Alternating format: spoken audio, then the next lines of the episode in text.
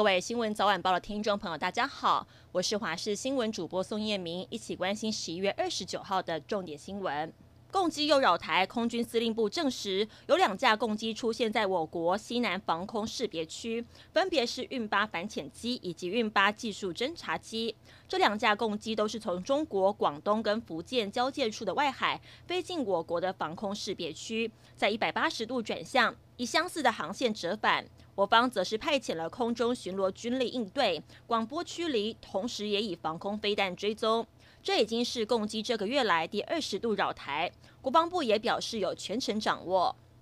如厕要限时吗？台北捷运的厕所首开先例，如果在厕间超过十五分钟，会有站务人员来关心；逾三十分钟，警报铃会响起。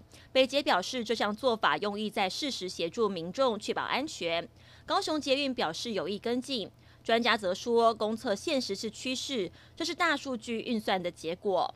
美国政府今年下半年多次宣布对台军售。美国在台协会 AIT 的处长李英杰昨天表示，二零二零是台湾被公认是全球第一大对外军售的客户。今年美对台军售也是台湾史上最大的年度防务采购。美方借此协助台湾发展不对称作战能力。他也透露，明年还有一笔五十二亿美元的对台军售已经通知国会了，等待后续作业程序。林英杰强调，长久以来，美两党共识就是履行《台湾关系法》所订定的相关义务。他认为，此一趋势在下届政府还是会继续持续。二十八号晚间，在彰化一间从事二手厨余的五金工厂，接近八点的时候，突然发生了火警。厂房内因为堆放了大量的易燃物，火势相当猛烈。由于风向的关系，浓烟随着强风吹散在彰化市区。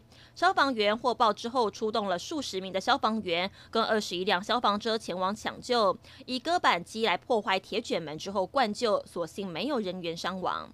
中央流行疫情指挥中心宣布，今天新增三例境外入个案，详细调查结果将由发言人庄仁祥在下午两点召开临时记者会说明。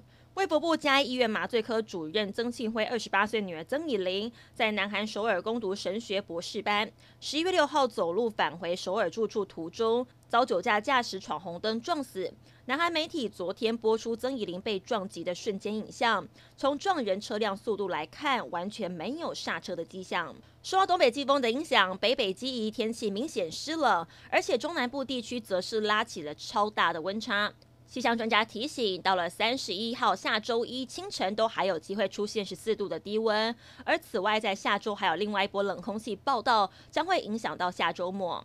法国巴黎有将近五万人在当地时间二十八号上街游行，抗议法国国民议会目前通过的整体安全法草案，要求撤回法案，保障资讯自由，避免警察暴力。这场游行大致很平静，但却有一小部分的民众跟警方发生冲突。他们在游行期间放烟火、丢石头，警方发射了催泪弹回击，现场还有人放火烧车子，冒起了阵阵浓烟。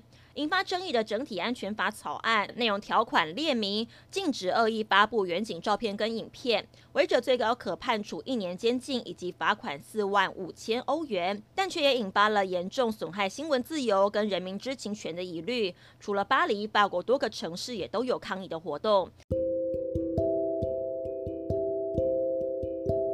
以上是这节新闻内容，非常感谢您的收听，我们再会。